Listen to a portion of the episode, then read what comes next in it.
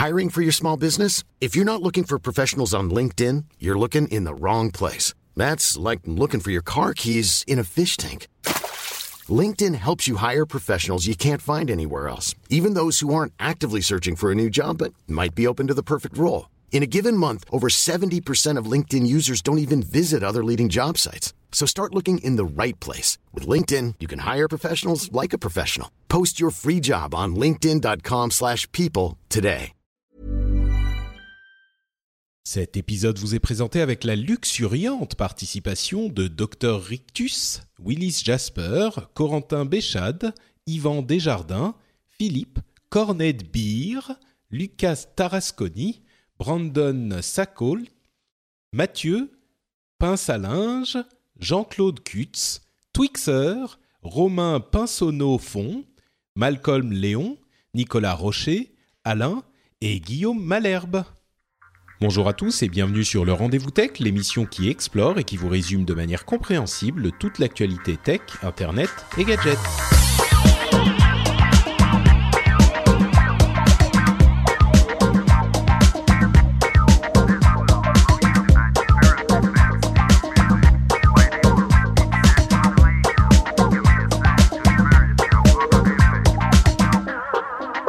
Bonjour à tous et bienvenue sur le Rendez-vous Tech, l'émission qui vous résume toute l'actualité tech, internet et gadgets. Je suis Patrick Béja et avant même de présenter mes co-animateurs du jour, je voudrais euh, remercier très chaleureusement Jérôme et ses invités qui ont euh, brillamment repris le flambeau de l'émission pour l'épisode précédent quand j'étais en train de tenter de me relaxer et de rester loin de toute l'actu tech. Ça a été un petit peu difficile, mais en tout cas, ça a été un vrai plaisir d'écouter l'émission parce qu'elle était particulièrement réussie. Je pense que c'est pas la fin de, euh, de c'est pas la dernière fois que vous entendrez Jérôme dans l'émission. Et euh, autre chose importante, euh, je, je, voulais vous, vous rappeler que nous avons le 10 septembre une fête à Paris pour célébrer les 10 ans de podcasting.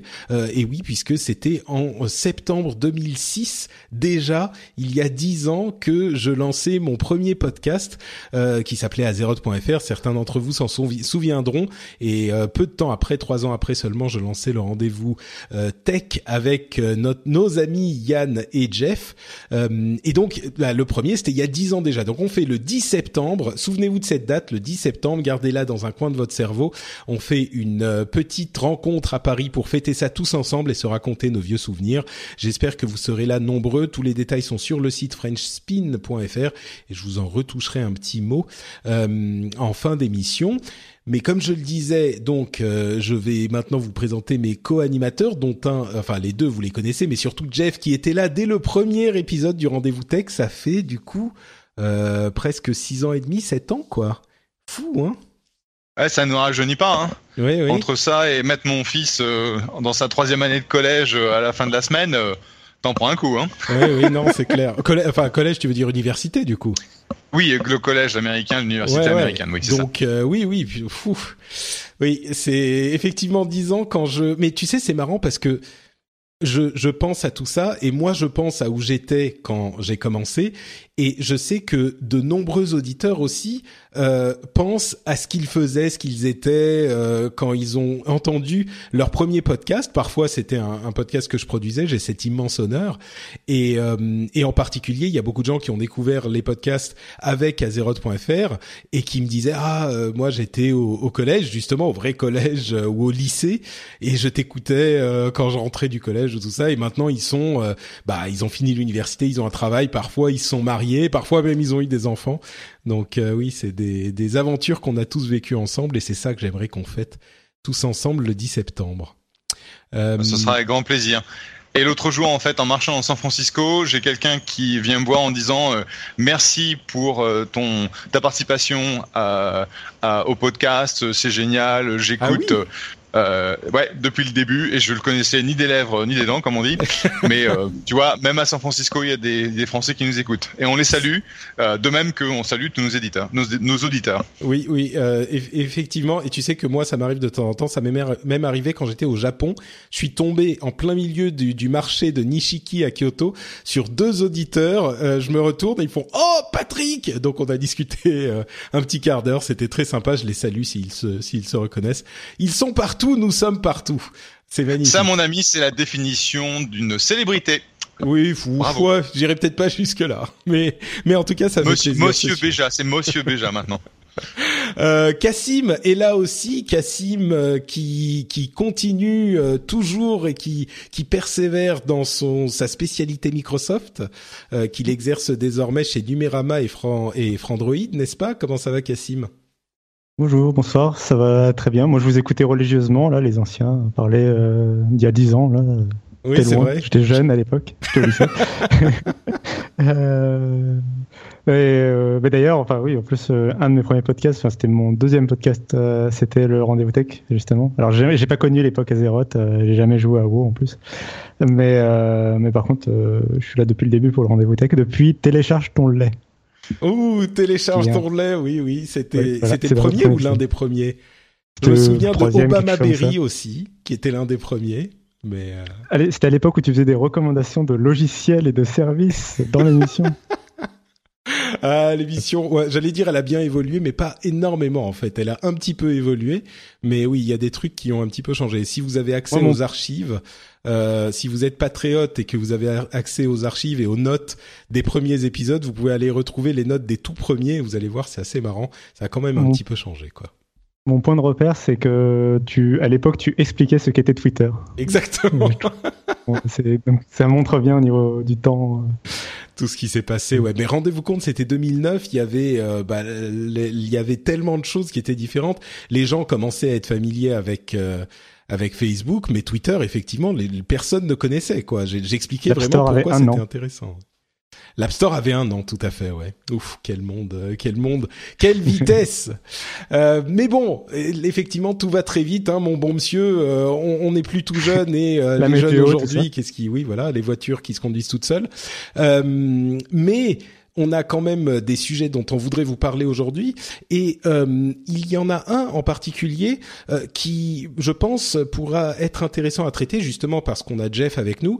C'est euh, un sujet qui est pas le, la plus grosse news tech de l'histoire, euh, mais qui m'a euh, euh, touché particulièrement. C'est la vente ou plutôt euh, le l'achat du site et du groupe Curse Gaming par la société Twitch qui a elle-même été euh, euh, acquise par Amazon il y a quelques mois de ça. Twitch étant une plateforme de streaming, euh, de streaming de jeux vidéo.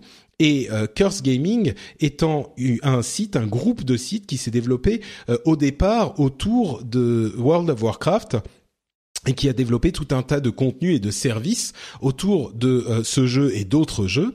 Euh, et la raison pour laquelle euh, je, je voulais en parler, c'est d'une part, c'est un site que je connais et que je suis depuis très longtemps euh, et qui m'a accompagné, euh, entre autres, l'un des nombreux sites de, World of Warcraft qui m'a accompagné pendant longtemps.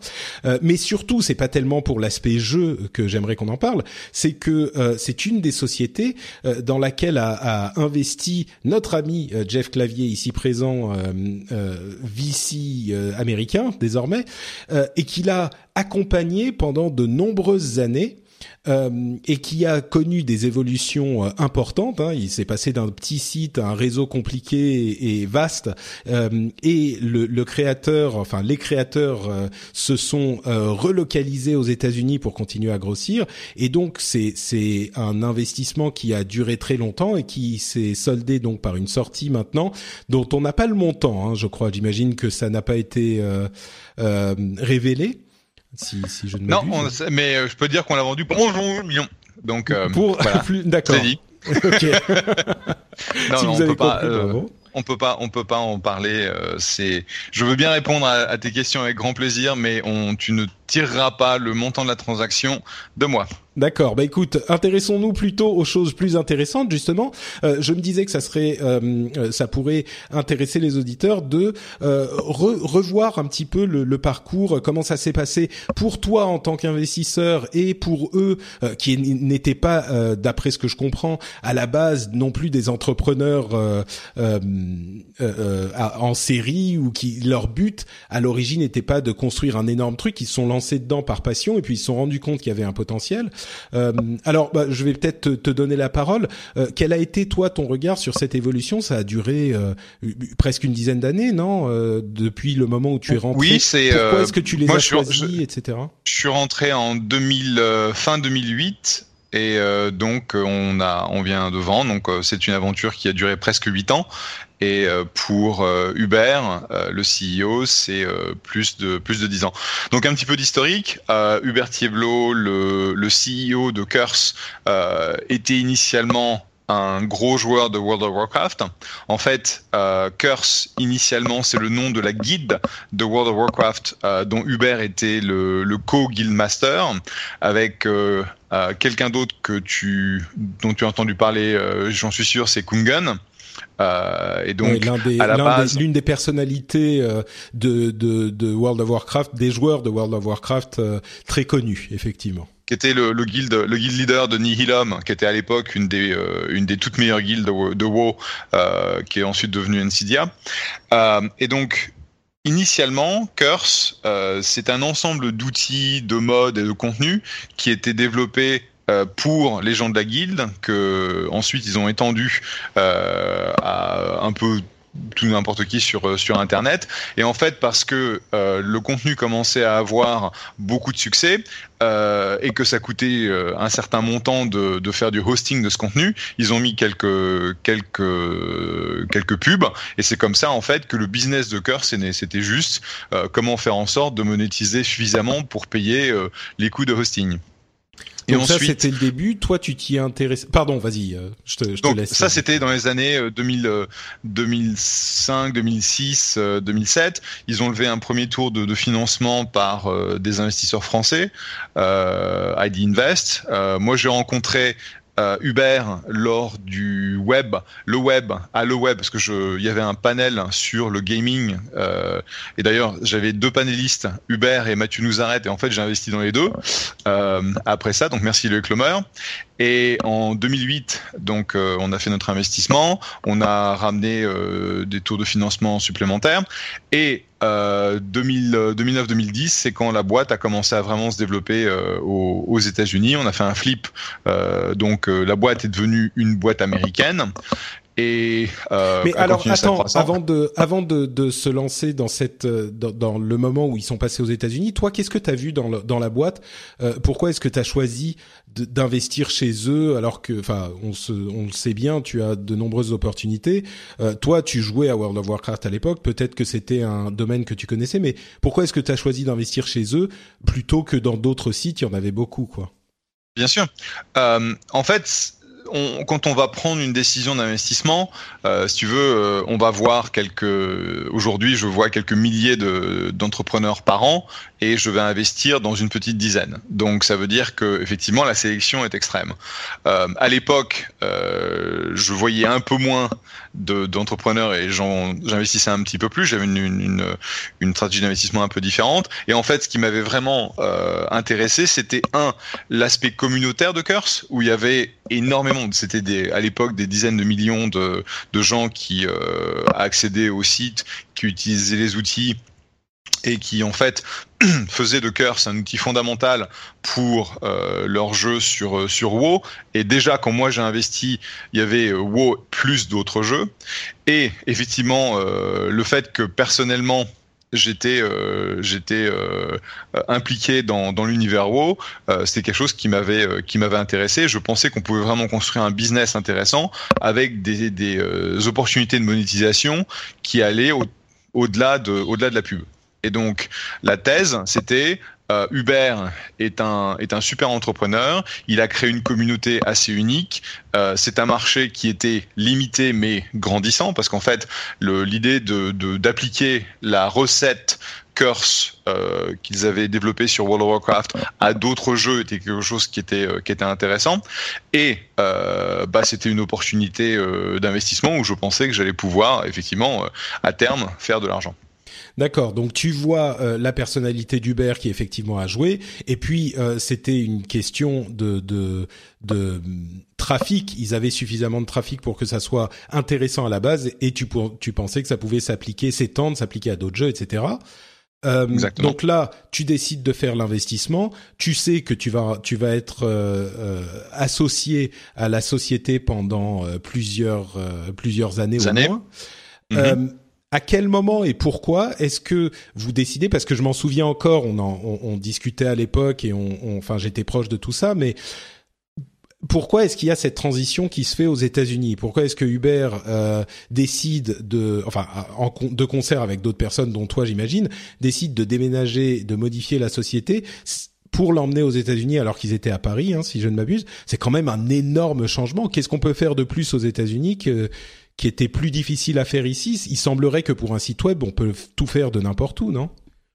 On peut tout faire de n'importe où, mais euh, à l'époque, bon, déjà qu'on soit clair, Uber avait déjà déménagé.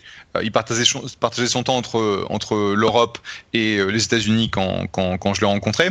Et en fait, la décision fondamentale de faire le flip, c'est-à-dire de devenir une société américaine, euh, c'était essentiellement, je dirais, une optimisation de structure pour aller chercher de, du capital aux États-Unis. Donc, d'accord. Donc c'était vraiment pour une question de d'investissement pour pouvoir continuer à, grossir, quoi. Voilà, c'est ça. C'est-à-dire que en Europe, et euh, je dirais c'est peut-être un petit peu moins le cas aujourd'hui, mais en Europe à l'époque, euh, c'était pas évident de trouver euh, des fonds pour euh, pour les, les, tours initiaux, mais trouver euh, des capitaux d'expansion en donc 2000, 2010, 2011, 2012, c'était beaucoup plus compliqué. Et donc, il, y a, euh, je, t'interromps une seconde. Loïc a tweeté, Loïc Lemeur, euh, dont on évoquait à l'instant, a tweeté il y a quelques jours euh, une phrase qui résume peut-être ça. Je, on s'était pas concerté, donc je savais pas que c'était le cas, mais elle est appropriée. Loïc disait en anglais, mais il disait en Europe, on se, on travaille dur pour lever un fonds de départ, et dans la Silicon Valley, les investisseurs travaillent dur pour investir dans les fonds de départ des sociétés était euh, prometteuse.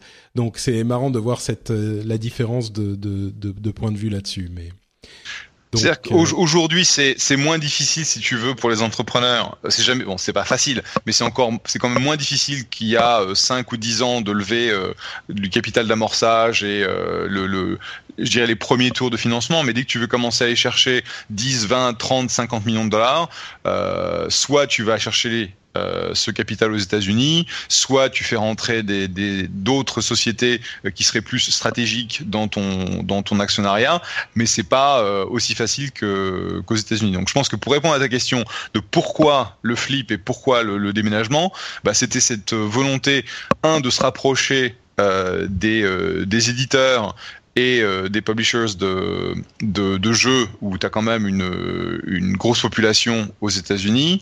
Euh, c'est la capacité d'être proche du financement pour aller chercher euh, donc autre chose que de, que de l'amorçage. Et puis je pense que c'était aussi euh, une, une volonté personnelle. Je ne veux pas mettre euh, des, des mots dans la bouche du mais bon, c'est aussi ça fait partie du rêve américain et de cette volonté personnelle qu'il avait de, de bouger ici. Alors là, on est en 2010-2011, euh, peut-être euh, autour de cette période. Euh, et puis à partir de là, moi, je me souviens qu'on en qu'on en parlait. Et, et, et du coup, je te demandais à l'époque même, mais quelles sont les, les perspectives avec Curse? Est-ce que tu vas pas sortir bientôt? Est-ce, Et toi, tu me disais, non, non, j'attends. Euh, je laisse euh, le truc courir, je laisse le truc évoluer et on verra dans s'il faut attendre plusieurs années, on, peut attendre plusieurs années. Alors moi, de, mon, euh, de là où j'étais, je me disais bon bah ça a l'air euh, relativement stable. Euh, Curse et cet, cet investissement que tu avais fait. Euh, mais qu'est-ce qui s'est passé alors pendant ces cinq ans? Est-ce que tu, tu, tu as juste laissé le truc se développer tout seul? Est-ce que tu les as orientés? Qu'est-ce que c'est ces cinq ans? On a bossé comme des chiens. Ouais, non, mais c'est ça, c'est ça qu'on, qui, est intéressant à savoir en fait. Le, point de vue, c'est évidemment en tant qu'investisseur, tu n'es pas impliqué euh, dans la dans la boîte au jour le jour, mais bon, euh, j'ai passé euh, donc je suis resté sur le board en tant que en tant que directeur depuis euh, donc 2000, 2009 euh, à, à, 2016, donc pendant sept ans. au début, donc on a aidé la, croissance initiale, enfin le, déploiement, la croissance, les jeux, les différents jeux. On a essayé de voir un peu la, diversification. Est-ce que les jeux sur les consoles, ça peut être une solution pour nous? Bah non, en fait, pas vraiment. Qu'est-ce qu'on peut faire pour les jeux sur mobile? Donc, on, tu vois, au fur et à mesure où les marchés se développent, on a on a essayé de regarder ce qu'on peut faire au niveau produit. la boîte s'est très bien développée et euh, la raison pour laquelle euh, elle a pu rester aussi longtemps dans le marché, c'est que bah, très rapidement, enfin pas très rapidement, au bout d'un certain temps, elle a réussi à atteindre la profitabilité et donc ça veut dire qu'il n'y avait pas besoin d'investissement supplémentaire sur la partie initiale euh, du business qui était le média. Donc le, le, modèle de business pour nous, c'était de vendre de la pub auprès d'annonceurs et donc la boîte a, très bien marché puisqu'on avait encore un trafic qui croissait, des on avait atteint le, le, le milliard de pages vues, puis euh, plus, etc. Et donc euh, c'était quand même un site, un ensemble de sites relativement notables. On a fait pas mal d'acquisitions qui, euh, qui, nous ont permis en fait de croître l'activité euh, de façon tu peux externe. Nous donner, nous donner euh, quelques exemples d'acquisitions justement qui, qui, ont aidé la société à... Tu te rappelles peut-être de MMO Champion? Bien sûr, tu te rappelles oui, de tout à fait tu te rappelles de Bobouille oui. Donc, euh, bah, euh, bah, Bobouille, il continue à travailler chez Curse. Euh, il est encore là. donc maintenant, il va passer chez, chez Stitch. Et euh, donc on a fait quelques acquisitions, on a fait plein de petites acquisitions, on a fait quelques acquisitions stratégiques comme ça. Et puis euh, il y a deux trois ans, on a commencé à se dire bon, euh, euh comment est-ce qu'on fait pour passer le, le business euh, au, au, stade d'au-dessus? On a commencé à regarder avec la Chine et euh, parce que en Chine il y avait des, sites, par exemple comme YY, qui avait une activité assez similaire à Curse, avec en plus un aspect infrastructure de messaging et de, voix, donc euh, un peu comme euh, comme TeamSpeak ou Ventrilo, qui étaient les infrastructures que l'on utilisait pour faire des raids. Parce que oui, j'étais à l'époque raider sur euh, sur WoW, donc je connaissais les outils. et donc on a décidé de faire rentrer euh, un, nouvel investisseur dans, un nouveau tour de financement euh, purement américain, donc euh, JGV, Hans Tang, qui est quelqu'un qui a investi dans Xiaomi et plein de, boîtes chinoises, de manière à essayer d'ouvrir les portes de Curse sur l'Asie et de commencer à regarder en fait des activités supplémentaires. ça nous a amené un an plus tard à recevoir un peu plus dix mois plus tard à recevoir un, investissement stratégique de Riot Games, donc la boîte qui fait euh, League of Legends, et donc ils ont investi euh, 30 millions dans Curse. Euh, parce que il y avait un intérêt en fait euh, des fondateurs de, League of Legends de se rapprocher de, Curse et euh, de faire en sorte que les outils de voix que l'on développe soient euh, quasiment, enfin, c'était un, un tiers, une partie tierce, mais une super intégration avec euh, avec LoL. Et puis, euh, bah, il y a quelques il y a quelques mois, il y a les amis de Stitch euh, qui sont venus frapper à la porte.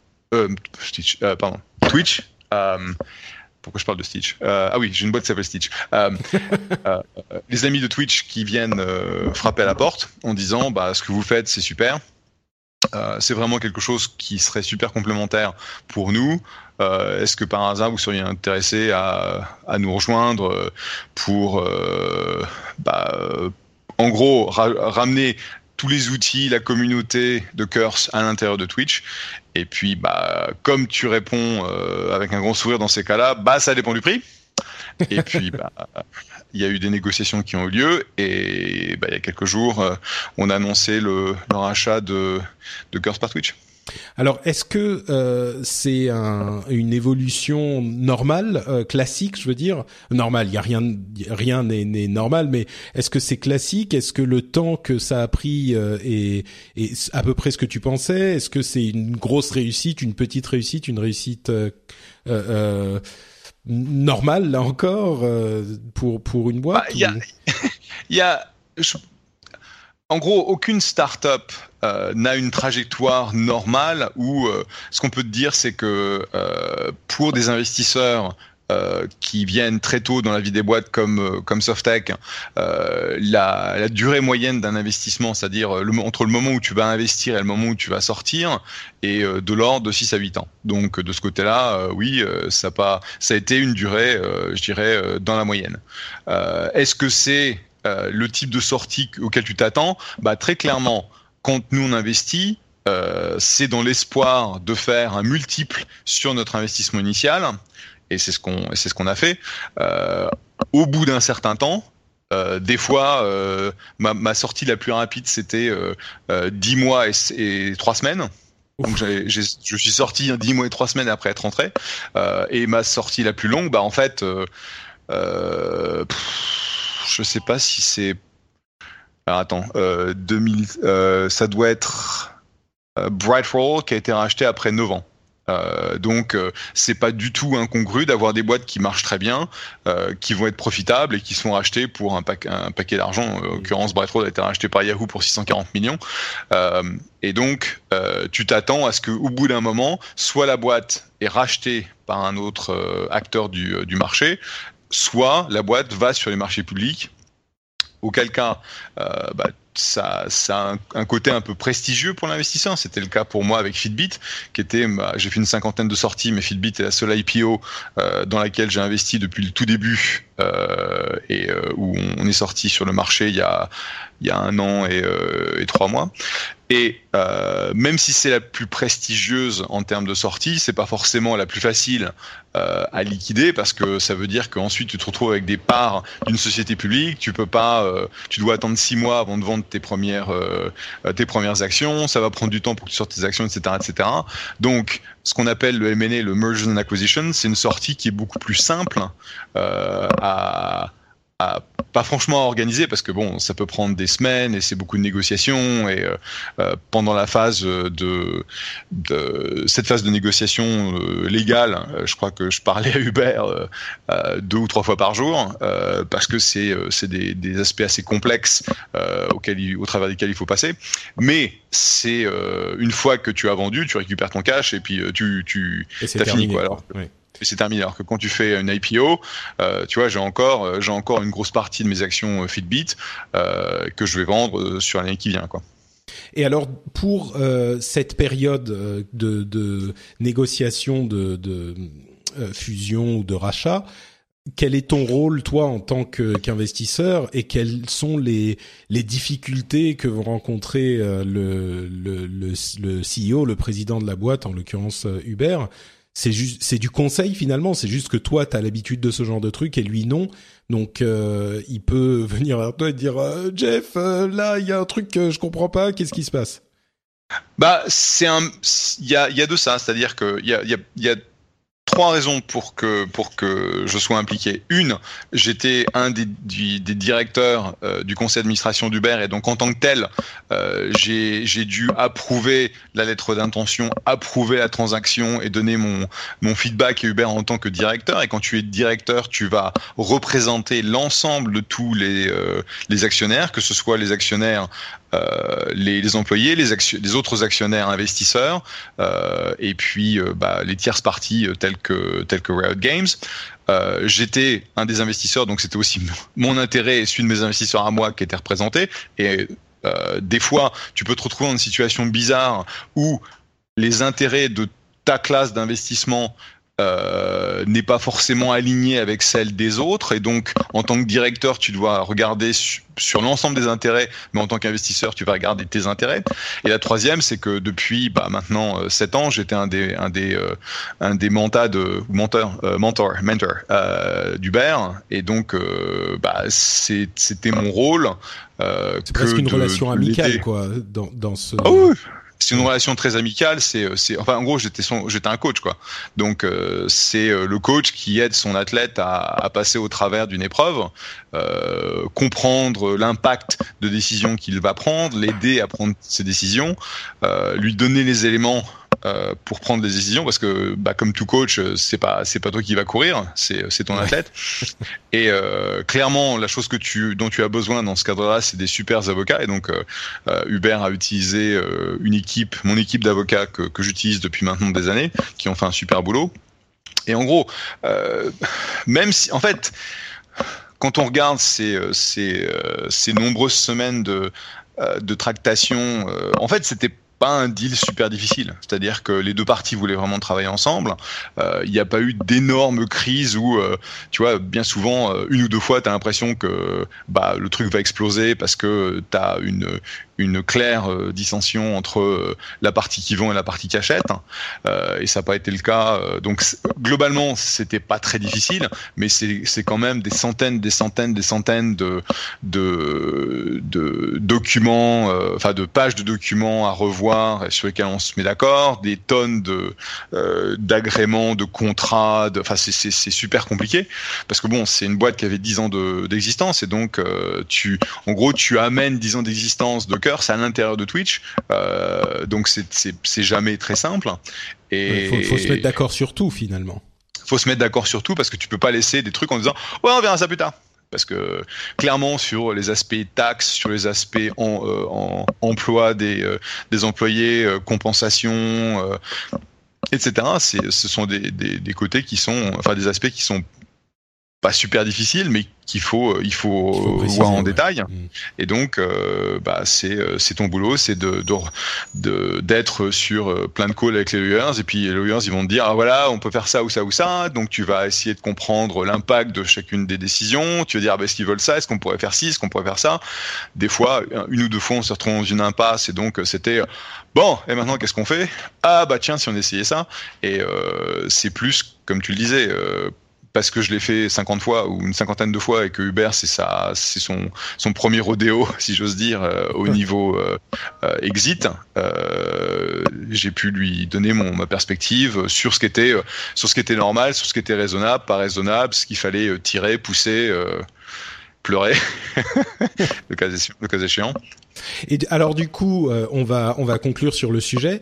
Euh, le terme que je retiens en fait, euh, qui me paraît le plus le mieux décrire ce que ton, ton boulot, c'est cette ce terme de coach. Est-ce que le, le, meilleur moyen de décrire ta ton boulot en dehors de l'investissement qui est quand même important, c'est c'est que tu es un coach quoi. Tu es un coach pour startup.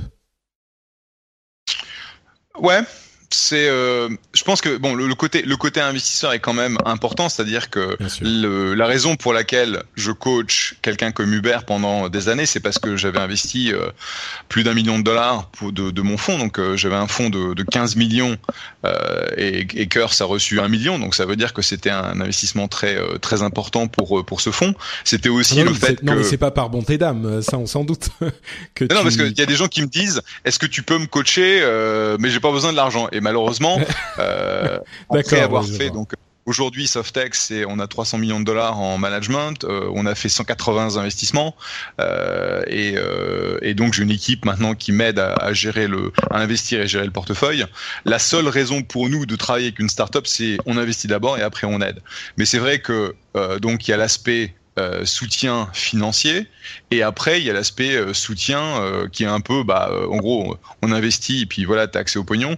Mais je dirais qu'aujourd'hui surtout aux États-Unis c'est plus une commodité. C'est-à-dire que tu as énormément d'argent disponible pour les startups au niveau amorçage dans la dans la vallée.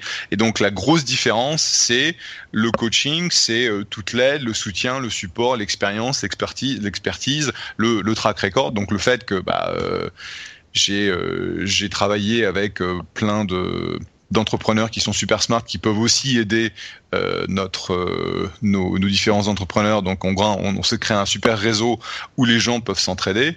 Et c'est ça en fait que les gens recherchent quand ils viennent travailler avec nous, c'est toute cette valeur ajoutée que que notre notre marque et notre travail représentent euh, parce que bon un investissement c'est relativement vite décidé mais euh, comme on disait euh, notre travail de coaching ça va être super important pendant les deux trois premières années de la boîte.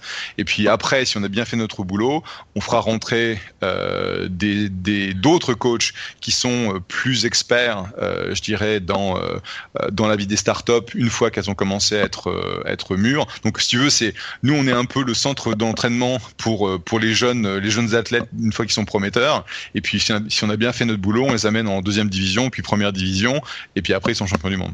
D'accord. Très bien. Bon bah écoute, euh, champion du monde, c'est une belle perspective.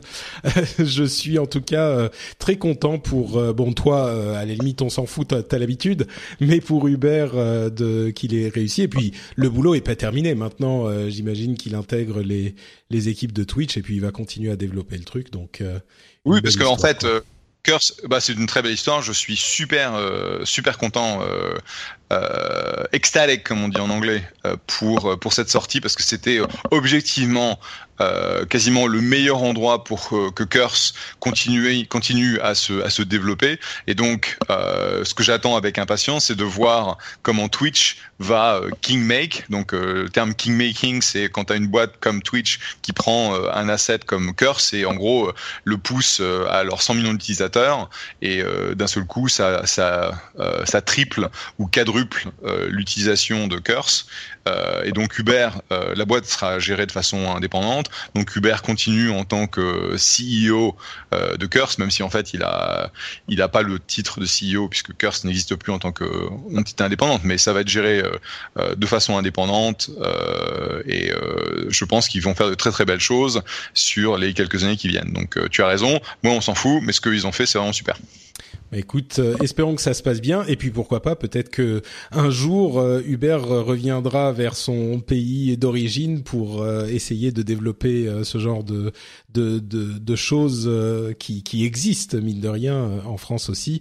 C'est une des choses dont, dont on parlait souvent quand on parlait de de gens qui réussissent avec des startups. Ensuite, ils développent les choses dans leur pays. Peut-être que qu'Uber fera ce choix, mais on verra.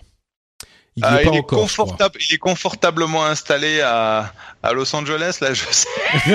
mais bon, on sait jamais. Hein. Oui, mais tu vois, il est encore jeune. Il est, il a quoi Il doit avoir 30 ans, 35 ans peut-être. Il a, il a, il a trentaine d'années, ouais. Voilà, c'est ça. Quand il, c'est quand il aura 50, euh, il se dira ah, peut-être que. Euh, bon, on verra. Peut-être pas aussi. Non, parce que j'ai presque 50 et je me dis pas peut-être pas. Hein. Ouais, non, mais bon, bon, ok. Bon, en tout cas, bravo, félicitations à tous les deux et merci pour ce long témoignage. Euh, c'était fort intéressant, ma foi. Et merci à Cassim d'avoir enduré la chose silencieusement. Ah, euh, c'était passionnant. Bon, bah, très oui, vraiment désolé, Cassim. Ah d'habitude, d'habitude, je parle pas autant que ça. Promis. c'est moi, c'est moi qui ai qui ai demandé, donc euh, je suis responsable. mais continuons maintenant avec un autre sujet, avec ce qui s'est passé du côté d'Intel. Il y avait le Intel Developer Forum, euh, vous voyez avec ce bel accent français, euh, où il y a eu plusieurs annonces différentes. Euh, il y a eu des, des, choses dont on va pouvoir parler. Pour moi, la chose la plus importante, c'est que Intel a, a, décidé de faire des puces De 10 nanomètres.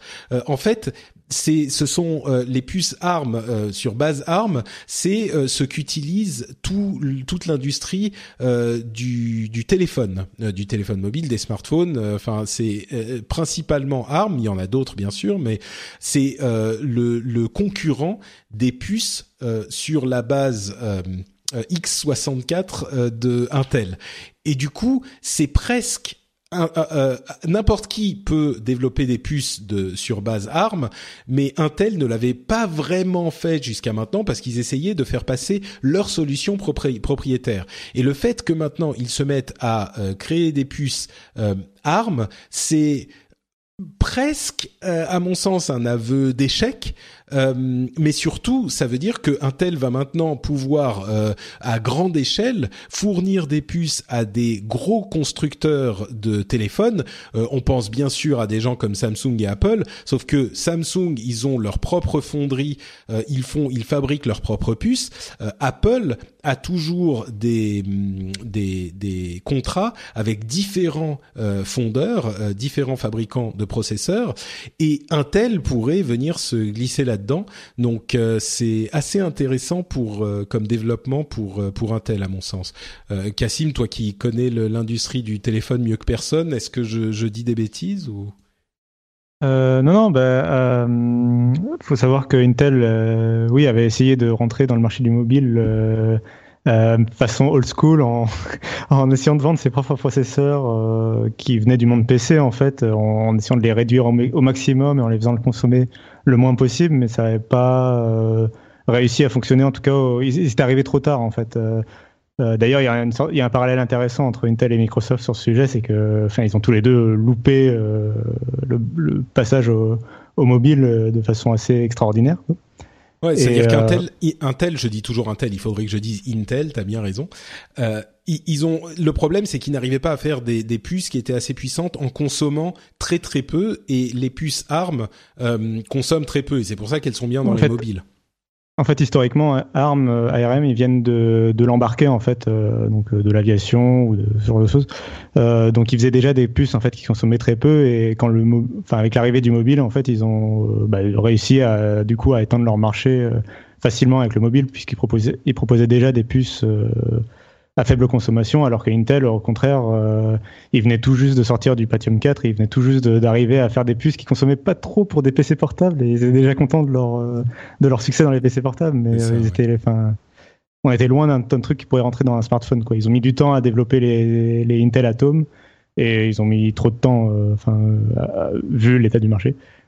Euh, d'autant que, comme tu disais, ARM, euh, la différence avec Intel, c'est qu'ils vendent pas leur de processeurs. En fait, ils font de la conception d'architecture et ils la vendent après à, d'autres euh, sociétés comme Samsung ou Apple qui reprennent ces, architectures et qui les modifient à leur sauce. Et c'est aussi ce qui a plu beaucoup aux fabricants, surtout pour des appareils embarqués ou des petits appareils comme les smartphones. Et ça a permis à Samsung de créer sa propre architecture, à Apple de recréer sa propre architecture, etc. Donc c'est des fabricants. Ouais, et c'est une opportunité aussi pour Intel parce que tu disais très justement qu'ils ont raté le coche du, du mobile comme euh, Windows, comme Microsoft. Euh, sauf que là, Intel peut reprendre au moins une partie du train en marche. Bon, ils ils sont pas propriétaires de la technologie, mais ils peuvent au moins s'y associer pour euh, pour bénéficier de la l'industrie. alors que pour le coup, Microsoft, ils sont en difficulté. Mais donc, oui. bon, c'est un bon moyen pour Intel de se de se raccrocher au wagon, quoi. Ouais, euh, d'autant que Intel, ils avaient racheté euh, il y a quelques années, euh, alors je me rappelle plus du nom de la société, mais une société qui était spécialisée dans la fabrication de modems 3G et 4G, parce qu'en fait, l'un des enjeux aussi des puces qu'on a dans nos smartphones, c'est que c'est pas que des processeurs, c'est des puces qui intègrent tout un tas de technologies, dont le modem en général, bah, qui permet de capter la 4G et la 3G. Dans certains iPhones, si je ne m'abuse, ils Exactement. ont déjà une relation avec Apple. Euh, ah, c'est déjà le cas. Je me rappelle plus si c'était déjà le cas ou pour les prochains iPhones en tout cas. Euh, mais c'est sûr que oui, Apple et Intel ont un contrat euh, à venir en tout cas sur ou déjà le cas euh, pour la pour l'intégration de modem justement dans l'iPhone. Donc justement et quand ils avaient retiré les puces Atom du marché mobile, bah, il leur restait ce morceau 4G, 3G modem. qui du coup leur servait moins dans le monde du PC puisqu'on a moins de PC, on a moins besoin de PC fonctionnant la 4G. Euh, que de smartphones. Et du coup, là, ils peuvent réutiliser, euh, ils peuvent réutiliser cet asset en fait euh, avec avec cette fabrication de puces ARM. Et après, en plus, il y a derrière, il y a aussi la force de frappe d'Intel en termes de de recherche et de développement, puis de finesse de gravure, de maîtrise, de maîtrise de la finesse de gravure. C'est ça, les 10 nanomètres, euh, on y est, on y arrive euh, bientôt là, mais c'est quand même euh, la technologie qui, qui, arrive ensuite et qui pose toujours, à chaque fois qu'on réduit la taille de gravure, ça pose des problèmes techniques hallucinants qui réussissent à résoudre. les différents fondeurs réussissent à résoudre avec des, des, des trésors d'ingénierie et d'ingénuité. Non, c'est pas un De ce côté-là, Intel, par contre, ils ont, de ce côté-là, ils ont quand même une grosse force. c'est ça. Et un gros avantage. Euh, ils ont aussi euh, montré leur euh, leur projet de réalité virtuelle qui s'appelle le projet Alloy, qu'ils appellent Mixed Reality, qui mélange en fait la réalité augmentée et la réalité virtuelle, qui est un, un, casque sans fil de réalité virtuelle. C'est c'est un petit peu tout le monde a un casque de réalité virtuelle aujourd'hui. Euh, c'est vraiment, euh, il n'y a pas un seul constructeur euh, presque qui n'a pas son casque de réalité virtuelle. Donc c'est un peu un de plus, mais c'est un de plus parce que c'est Intel et du coup celui-là c'est quand même un de plus intéressant parce que le fait que, je dis encore Intel, Intel Intel, c'est pas dur. Intel, le fait qu'Intel se mette à la réalité virtuelle ou réalité merger, mixer, je sais plus comment ils ont appelé ça, terme marketing débile, mais euh, qui se mettent à la réalité virtuelle, c'est encore une preuve de plus que euh, tout le monde s'y met. D'ailleurs, je, je me demande, euh, Jeff, que toi t'y crois ou t'y crois pas à la réalité virtuelle, est-ce que ça se sent aussi à ton niveau euh, dans la Silicon Valley euh, cet emballement ou est-ce que c'est déjà uniquement pour le, le consommateur là ça y est on a juste des produits et puis c'est plus le truc excitant pour les investisseurs? Non, non, on est on est en plein euh, dans l'excitement, euh, l'excitation dans l'excitation des investisseurs, euh, que ce soit réalité augmentée, que ce soit réalité virtuelle, euh, pas trop en termes de, allez, on va investir dans une boîte qui va être en compétition avec euh, les grands euh, Sony, Oculus, Intel, Microsoft, parce que ça, ça coûterait beaucoup trop cher. Mais c'est plutôt toute l'infrastructure, que ce soit la production de contenu, que ce soit les jeux vidéo, que ce soit les infrastructures de type, bah tiens, on va faire un réseau. J'ai vu passer deux ou trois réseaux de pub ou euh, régie de pub pour la réalité virtuelle. Hmm. Ah, tu poses, tu dis, euh, ouais. Vous êtes pas un peu trop en avance les gars là parce que d'ici à ce que je me tape de la pub alors que je suis euh, immergé dans dans le dans un jeu VR, je veux dire c'est pas c'est quand même pas de mal à veille. Donc effectivement tu vois tout cet écosystème se construire. il vaut pas mieux développer le truc maintenant pour savoir comment le faire de manière à ce que ça soit pas trop négatif plutôt que de s'y intéresser dans deux ans quand euh, le, le, truc sera déjà euh, euh, complètement développé quoi et qu'il sera trop tard. Oui, tout à fait. Mais le problème, si tu veux, c'est que euh, tu as tu as l'œuf et la poule, d'accord? Ouais, Donc euh, l'offre, c'est de dire, bah, j'ai la techno et donc euh, je vais essayer de la développer le plus possible. Mais, euh, mais attends, il faut que je grandisse parce que si euh, si je grandis pas suffisamment vite, je vais pas arriver à un niveau pool, ce qui est en gros le marché est encore trop naissant. Et c'est ça le problème, quoi. Donc tout ce qui est infrastructure, c'est un camp un peu jeune pour que tu puisses te pointer auprès des, des, investisseurs et dire, bah voilà, j'ai j'ai pas de clients, j'ai pas de base installée, mais ce que je fais c'est super. Donc c'est ouais. un peu c'est un peu le souci. Euh, oui, nous, parce que là, il y aurait même pas de, en fait, il y aurait même pas d'application euh, concrète euh, encore aujourd'hui parce que tu la mets où la pub sur le, sur les bah, trucs en gros, ce qu'ils font, ce qu'ils font, c'est euh, ils, ils, ont intégré un, une, la technologie dans, dans Unity. Donc en gros, tu quand tu développes ton, parce que la plupart des Unity qui est un outil, qui est un, un outil de développement de, de 3D en fait. Il y a beaucoup voilà. de jeux qui sont faits avec le mid One size fits all seemed like a good idea for clothes. Nice dress. Uh, it's a it's a t-shirt. Until you tried it on. Same goes for your healthcare. That's why United Healthcare offers a variety of flexible, budget-friendly coverage for medical, vision, dental, and more. So whether you're between jobs, coming off a parent's plan, or even missed open enrollment, you can find the plan that fits you best. Find out more about United Healthcare coverage at uh1.com. That's uh1.com. I'm Sandra, and I'm just the professional your small business was looking for. But you didn't hire me because you didn't use LinkedIn jobs. LinkedIn has professionals you can't find anywhere else, including those who aren't actively looking for a new job but might be open to the perfect role, like me. In a given month, over 70% of LinkedIn users don't visit other leading job sites. So if you're not looking on LinkedIn, you'll miss out on great candidates like Sandra. Start hiring professionals like a professional. Post your free job on linkedin.com/people today. Middleware, ce qu'on appelle middleware Unity, qui permet de, de, c'est des outils pour développer des environnements 3D en fait. Voilà, et donc euh, énormément des, environnements de, réalité virtuelle aujourd'hui sont basés sur Unity. Et donc ce que tu fais, c'est euh, tu injectes euh, tes assets dans Unity et puis tu appelles un, sous-programme en disant bah tiens montre la pub. Et aujourd'hui, ce que les gus font, c'est euh, ils t'insèrent, ils te mettent littéralement dans un dans un environnement 2D avec un écran et il te montre de la pub euh, YouTube. Et en gros tu te retrouves dans un dans un cinéma dans une dans une salle de cinéma et tu vois de la pub YouTube quoi. Et tu te dis euh, je suis pas sûr que en termes de euh, pub immer, immergée immergente euh, c'est pas euh, ce soit vraiment une approche géniale quoi. Ouais. et donc on est au tout début. Par contre, enfin, t'as as pas mal de gens qui essaient aussi de développer euh, des, des, produits pour euh, la partie euh, industrielle. Donc, euh, on a vu passer des gens qui ont des lunettes de nouvelle génération qui font de la réalité augmentée, c'est-à-dire que tu es en train, tu vois, tu, tu, es en train de regarder un boîtier euh, d'une grosse machine et en gros, soit tu as un mec en train de te montrer ce qu'il faut faire au travers de ta lunette en réalité augmentée, ou tu as ouais, genre le, HoloLens, quoi genre HoloLens, voilà. Donc ça, on en a vu passer. Et nous, on a fait un investissement qui est encore secret mais qu'on va qu'on va annoncer d'ici quelques semaines. le teasing qui est un qui est un pari complètement différent où en gros euh, on va on va montrer un, une solution euh, qui est en gros un, un, cube de réalité virtuelle qui te permet de voir et d'interagir avec le contenu 3D ou réalité augmentée enfin réalité virtuelle euh, sans avoir besoin de lunettes et c'est tout ce que je dirais mhm. Mais ça va être grandiose, ça va être grandiose. C'est Star Trek. T'as l'impression, tu te dis, mais attends, c'est Obi Wan Kenobi qui sort de R2D2. Ah D'accord. Ok. Bah écoute, euh, intéressant, euh, un bon teasing effectivement, comme disait Cassim. Euh, bon bah on verra ça donc dans quelques semaines, tu dis. Très bien. Dans quelques semaines. Euh, sinon, mais si tu es de passage, mais si tu es de passage à New York, je peux te faire rentrer dans le dans les dans les studios pour que tu vois le truc. Bah écoute, c'était pas prévu, mais peut-être que je vais y aller du coup. Bon, euh, la, la soirée du 10 est annulée. Je vais passer à New York plutôt que non. Ok.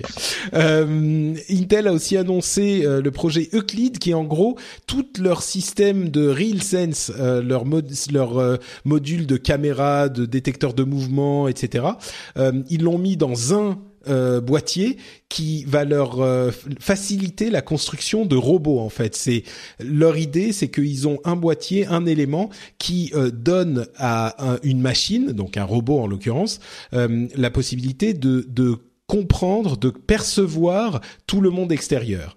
Donc euh, c'est un, un, truc clé en main pour donner une perception de la réalité à une machine, donc à un robot a priori. Donc ils, ils essayent de continuer à développer ça.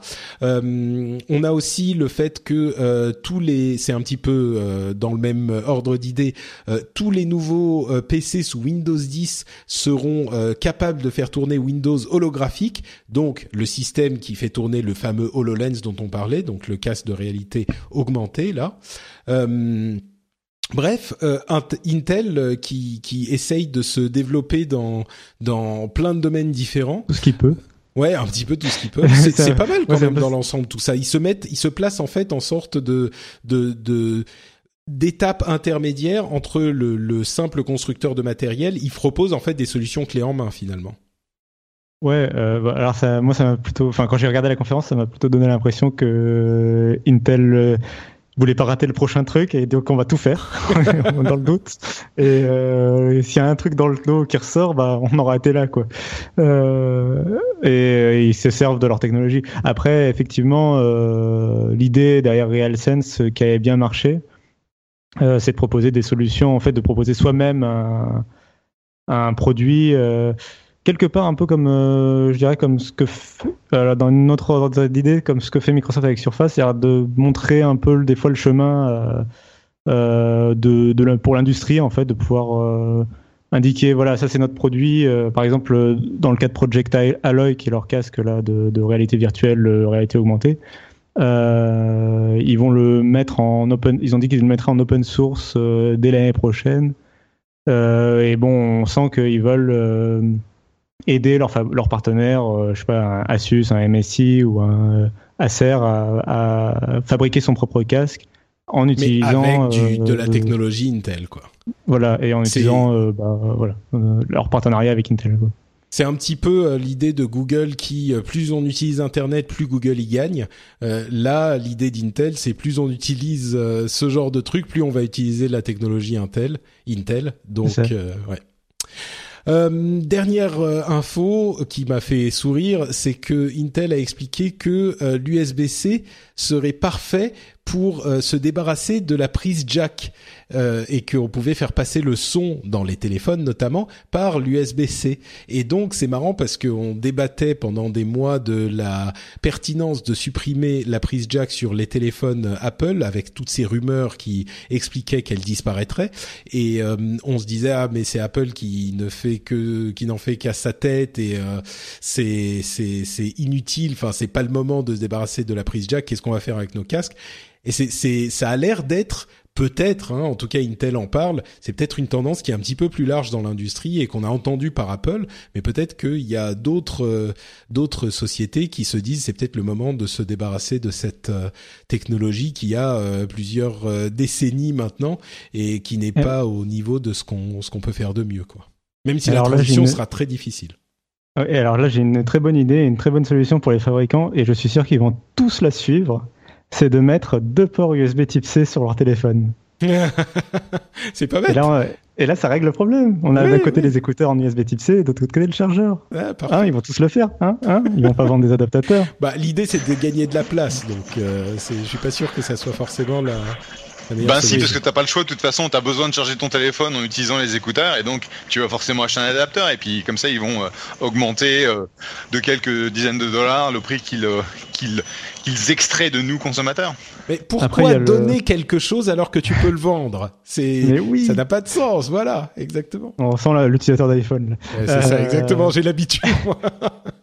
Il y a le, déjà le Motorola, le, normalement le dernier Motorola, si je me trompe pas.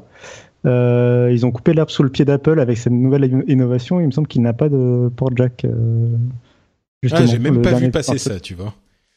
c'est euh, pas non plus le plus gros fabricant de mobile. Enfin, c'est vrai que Motorola, les pauvres, n'est plus feu ce qu'il était. c'est le Moto Z, voilà, j'ai retrouvé le Moto Z qui a un, pas de port jack, mais qui a un, adaptateur fourni par contre dans la boîte, je crois. Donc immense innovation, ils ont enlevé le port jack. Ça, ça pourra donner lieu à une autre conversation euh, à un moment parce que c'est toujours le même euh, le même euh, débat entre le fait de supprimer quelque chose, est-ce que c'est bien ou pas bien. bon, on, on, pourra en reparler parce qu'il y a des, des, arguments valides dans les deux sens en l'occurrence. Euh, bon, passons euh, aux, news et rumeurs maintenant. Euh, première chose, la société Lyft, qui est un gros concurrent d'Uber, se serait aurait essayé de se vendre pour au départ 9 milliards de dollars à General Motors, et puis ils ont pas, ils avaient pas l'air intéressés. Là, c'était pas comme Curse et, et, et Twitch, c'était pas un, un, un mariage d'amour immédiat. Donc ils sont allés voir d'autres personnes, mais en fait personne n'a voulu de, de Lyft, les pauvres, même quand ils ont baissé leur prix. Euh, à côté de ça, on a Uber et Volvo qui ont fait un partenariat qui, selon eux, devrait mettre des voitures entièrement autonomes euh, sur les routes d'ici 2021, donc dans cinq ans seulement. Euh, Ford a eux aussi, ils ont eux aussi dit qu'ils allaient établir un service de d'appel de voitures autonomes d'ici 2021 et que les voitures autonome serait la principale source de revenus de Ford. Euh, il y a, euh, enfin bref, il y a, il y a plein d'histoires comme ça. Euh, c'est assez incroyable cette accélération qu'on est en train de voir dans l'industrie de la voiture autonome. Je me souviens encore de quand on parlait des voitures autonomes de Google, c'était suffisamment, il y a suffisamment peu de temps pour que l'émission, euh, le rendez-vous tech, euh, soit des, existe et déjà existé depuis un bon moment. C'était il y a peut-être, je sais pas, trois ans, peut-être même deux ans, on a commencé à en parler sérieusement. Et déjà aujourd'hui, il y a un tel emballement. Euh, Est-ce que, enfin, je sais pas, là, on n'est pas des experts, mais à votre avis, c'est parce que tout le monde essaye de faire ce que ce que n'a pas réussi à faire un tel ou d'autres, c'est-à-dire tout le monde essaye d'être là dès le début pour ne pas rater le train et à pas avoir à le prendre en marche. Ou est-ce qu'il y a vraiment, euh, là on est dans une telle euh, lame de fond que c'est vraiment quelque chose de réel et on sait que ça va euh, de toute façon arriver quoi et qu'il faut s'y mettre maintenant pour pour prendre, enfin pour pour surfer sur la vague dont on sait qu'elle est réelle et que et c'est pas juste au cas où. Je sais pas si on a une réponse, mais à votre avis? L'option B. Enfin moi je pense qu'il y a que on va y aller. Enfin c'est un je sais pas, moi, ça me fait rêver de pouvoir. J'ai pas le permis et justement, j'aimerais bien pouvoir euh, voyager euh, en toute sécurité euh, sans. oui, mais entre ça et le. entre le fait que ça te fasse rêver, moi il y a plein de trucs qui me font rêver. Non non mais, mais 2021 des voitures entièrement autonomes, moi ça me paraît être, enfin je sais pas ce qu'ils ont fumé chez Volvo, mais 2021 c'est dans 5 ans quoi. Bah, c'est que dans, enfin c'est dans, c'est long dans 5 ans, c'est loin. Non, c'est non mais c'est long, c'est-à-dire que je, on y est déjà, c'est-à-dire que moi aussi, euh, plusieurs, plusieurs quelques, plusieurs points.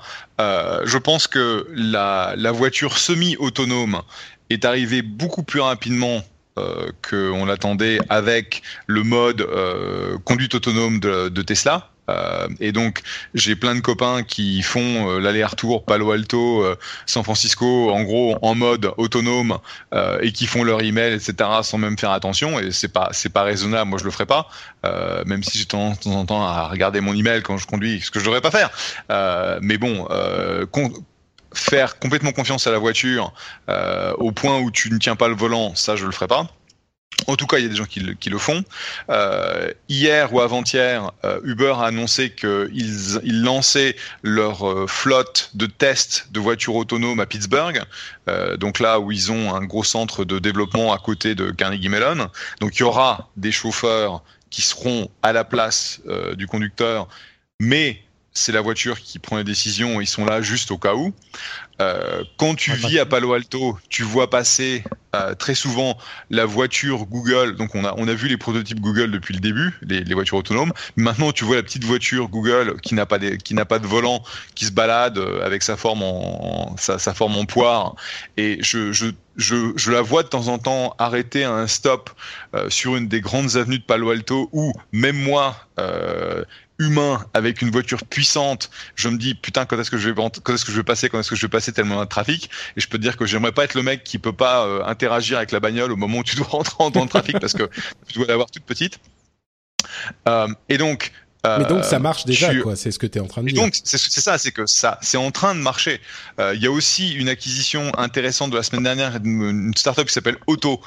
OTTO, euh, qui en gros, euh, ce sont des, euh, des roboticiens qui euh, étaient en train de développer une solution pour euh, les camions.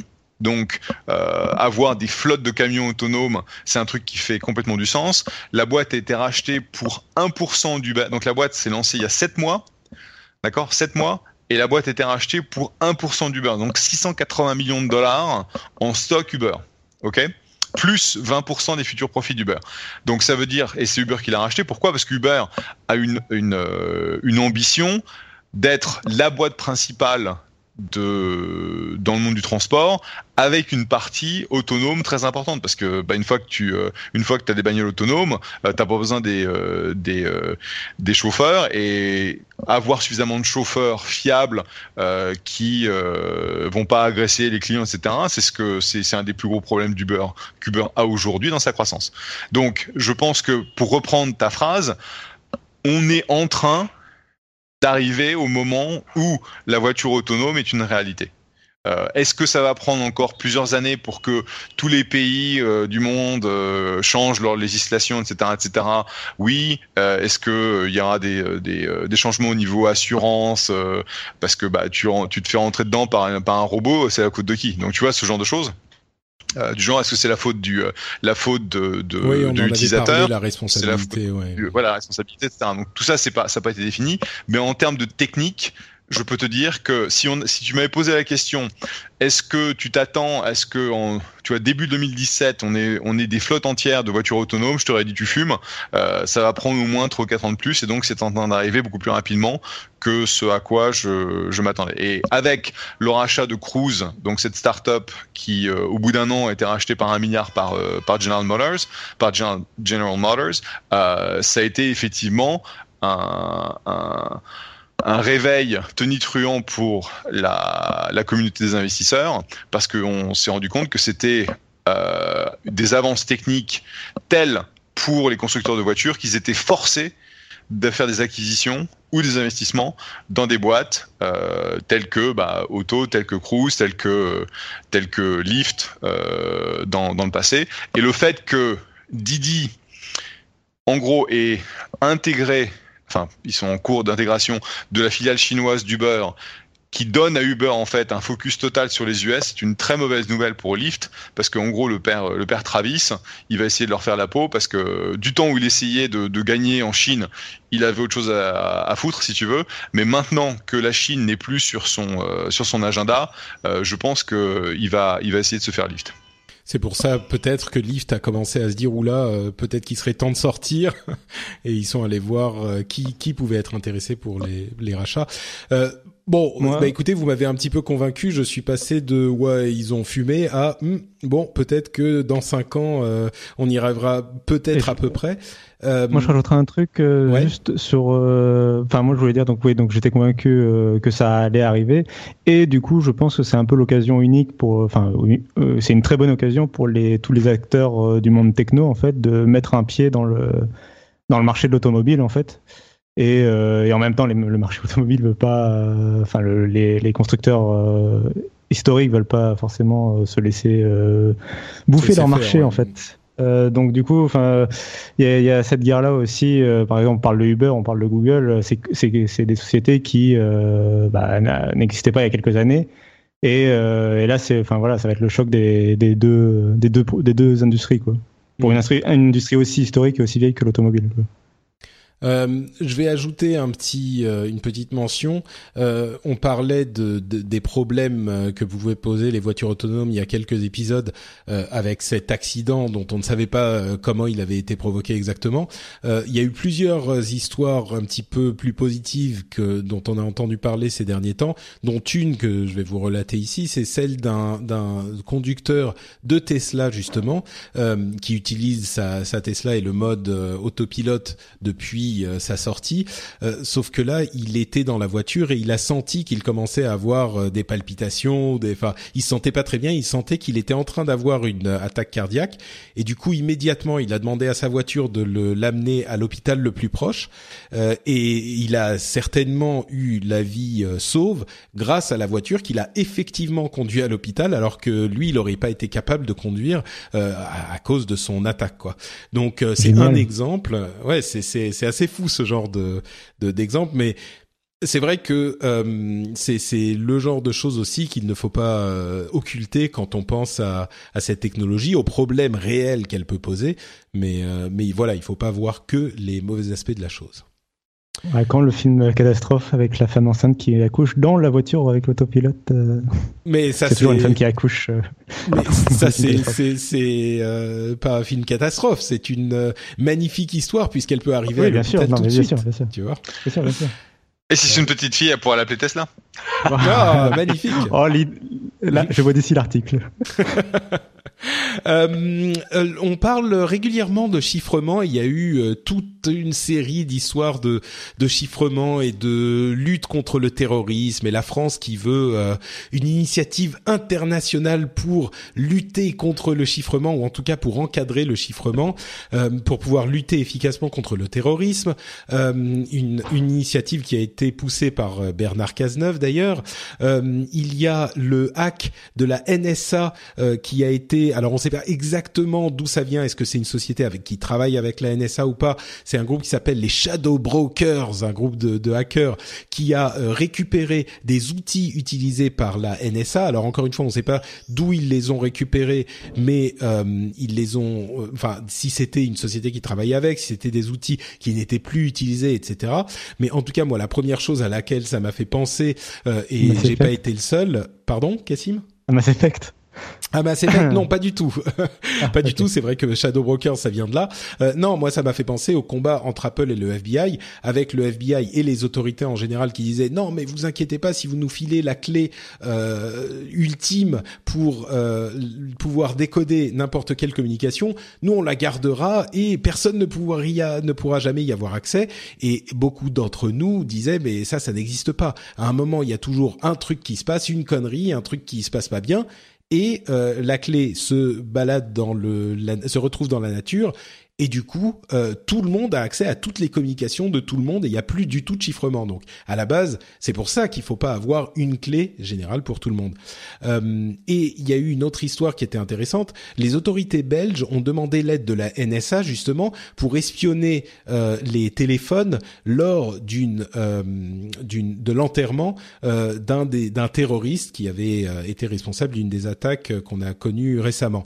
Et c'est très intéressant parce qu'il y a beaucoup de gens qui disent ah bah voilà la NSA a espionné et donc ça a servi.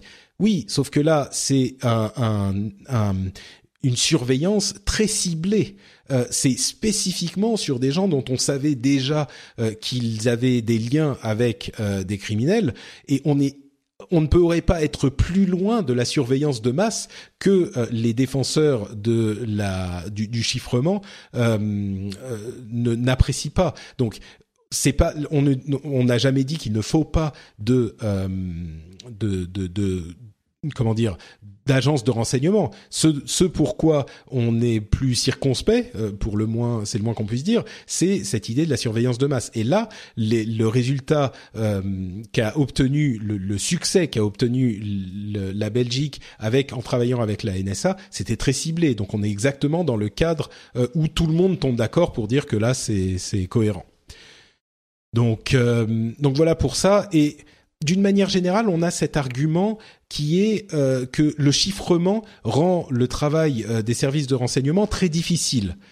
Et moi, ce que j'ai envie de, j'ai un petit exercice intellectuel auquel euh, j'ai pensé parce que ce raisonnement me paraît assez, assez comment dire dangereux. facile dangereux oui tu as raison parce que effectivement le chiffrement rend le travail des services de renseignement plus difficile c'est certain mais il y a plein de choses qui rendent le, le, le travail des services de, de, renseignement plus difficile. Il y a euh, enfin énormément de lois qui sont là pour protéger la vie privée et les droits des euh, des, des citoyens et l'exercice intellectuel auquel je pensais, qui est complètement absurde, mais qui me paraît être intéressant euh, pour, euh, enfin philosophiquement, c'est imaginons qu'on ait une technologie euh, qui permette de lire dans les pensées des gens.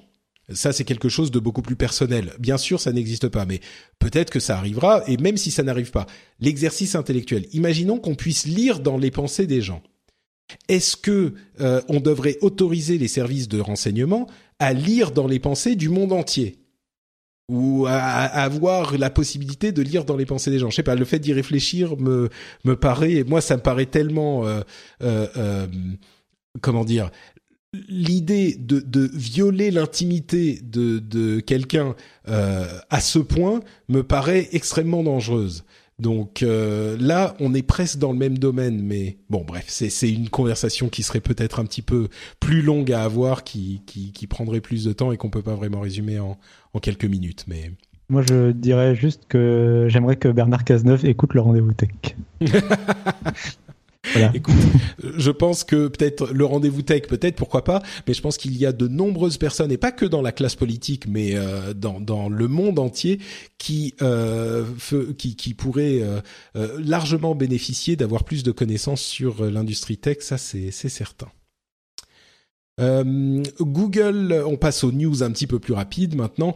Google qui abandonne euh, les, enfin qui sépare les Hangouts en Air de Google Plus le 12 septembre. Ça, les Hangouts en Air existent encore, mais euh, ça se redirige vers YouTube Live. C'est un exemple de plus que euh, Google Plus bah, est en train de disparaître petit à petit. le le, le lap Duo est sorti. Euh, sur euh, Android et iOS. Je ne sais pas si elle est déjà disponible en, France. Elle l'était pas quand j'ai regardé la dernière fois. Mais ce, cette sorte de FaceTime euh, multiplateforme euh, développé par, par Google du coup est désormais disponible, c'est c'est pas mal du tout. Euh, Android Nougat est disponible, la nouvelle version de du système d'exploitation bah, Android est disponible. Enfin, comme toujours. en fait, je me demandais, ouais, je me demandais pourquoi c'était pas tellement enthousiasmant que Android 7.0 soit disponible par rapport à la, la sortie. Bah, c'est toujours l'éternel concurrent euh, d'un, d'un OS d'Apple. Et en fait, ah, moi, je peux te le dire. Bah, oui, voilà. Bah, vas-y. Je peux te dire, c'est 15%. Ouais. 15% des, téléphones du marché sont euh, peuvent installer cette. C'est les téléphones qui sont sous Android 6.0 Marshmallow. Un an après sa sortie. Oui, d'accord, oui. 15% euh, de, de, téléphones qui sont... Euh, euh, qui, la dernière version de l'OS n'est que sur 15% des téléphones. Donc euh, voilà, Android 7.0 vient de sortir, donc euh, d'ici un an, vous serez 15% en avoir. voilà. Bah, c'est c'est bon, c'est le jeu, hein, c'est comme ça que fonctionne l'écosystème Android pour différentes raisons, mais c'est aussi pour ça que c'est pas aussi incroyable et excitant la, la, la disponibilité d'un nouvel OS Android. Non, par contre, euh, bon, elle, apporte beaucoup de nouveautés euh, intéressantes. Puis euh, après, Android ne fonctionne pas forcément que à la version de, enfin, en gros, les applications, souvent on a facilement on a le réflexe de, de penser que les applications ne seront disponibles que pour la dernière version d'Android et donc que ça prive 80% du marché de dernières applications. Alors que non, en fait, Android, enfin Google, ils ont séparé intelligemment la partie développement en fait d'applications et la partie OS et du coup, par exemple, des applications comme Skype ou pas mal d'applications sont disponibles euh, sur des téléphones qui sont encore restés bloqués sur des versions d'il y a 3, 4, 5 ans euh, d'Android. Bah, Parce que les API. OS, euh, non, mais je, ouais. je parle en fait des, Google Play Services qui sont tout ce qui est bah, publicité, les services de, de géomapping avec Google Maps, ce genre de choses, toutes les API qui font partie de ce système-là euh, sont mis à jour en fait sur le store indépendamment euh, ah, des téléphones. de l'OS lui-même, oui. Donc euh, il y a une partie des nouveautés qui sont accessibles sur les sur les anciens OS aussi, effectivement. Ok, un autre. Ah bah Jeff, je crois que l'heure est venue de te de te dire au revoir, hélas. Oui, malheureusement, je dois sortir pour euh, aller donner une classe sur le Venture Capital. Euh, donc, euh, je vais vous laisser. C'était avec grand plaisir que, comme d'habitude, je vous rejoins et j'espère qu'on se retrouve d'ici un petit mois. Très bien, c'est parfait. Bah écoute, dis bonjour à tous tes étudiants. Dis-leur qu'ils doivent écouter le rendez-vous tech hein, pour tout comprendre. et on se retrouve dans quelques semaines.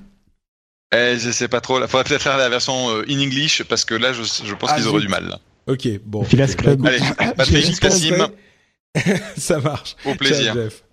ciao. ciao. ciao. Euh, bah nous on continue, hein, écoutez, avec euh, un nouvel OS de Google qui s'appelle Fuchsia, qui est un truc hyper mystérieux. Euh, on ne sait pas très bien à quoi il va servir. C'est un OS qui est différent de euh, Chrome OS et de Android. Visiblement, il serait plutôt destiné au système embarqué. C'est ce qu'on imagine, ce dont on imagine qu'il va il va faire, mais il est apparu sur les sites de développement comme ça, sans annonce, sans rien. Et du coup, on ne sait pas très bien à quoi ça sert, Fuchsia. C'est un petit peu bizarre. J'attends toujours. J'aimerais bien que Google un jour se lance plus. Enfin, je sais qu'ils n'ont aucun intérêt économique à le faire, donc ils le font pas. Mais euh, euh, un peu en guerre. Euh, en gros, qu'il y ait un concurrent à Windows, quoi, un jour sur. il y a Chrome OS sur les PC portables, ok, mais je parle d'un vrai concurrent, quoi, un truc qui qui voudrait, euh, qui aurait de l'argent plus que plus que les Linux et qui essayerait de, de s'intégrer au PC et qui, tu vois. ça sera peut-être une prochaine étape, mais le marché des, des téléphones est tellement plus important. Bah euh, ouais, je suis pas certain que. Et le marché du PC est déjà tellement établi et tellement, enfin, c'est plus intéressant. Quoi. Il y a pas de. Oui, aller essayer de déloger Windows, on a bien vu que c'est pas facile. Donc. Euh, mais bon. Euh, du côté d'Apple, il y aurait euh, à venir en 2010. Bon, là on est du côté des rumeurs, hein, mais euh, il y aurait en 2017 un iPad avec une taille intermédiaire entre l'iPad Pro et l'iPad classique qui ferait 10,5 pouces.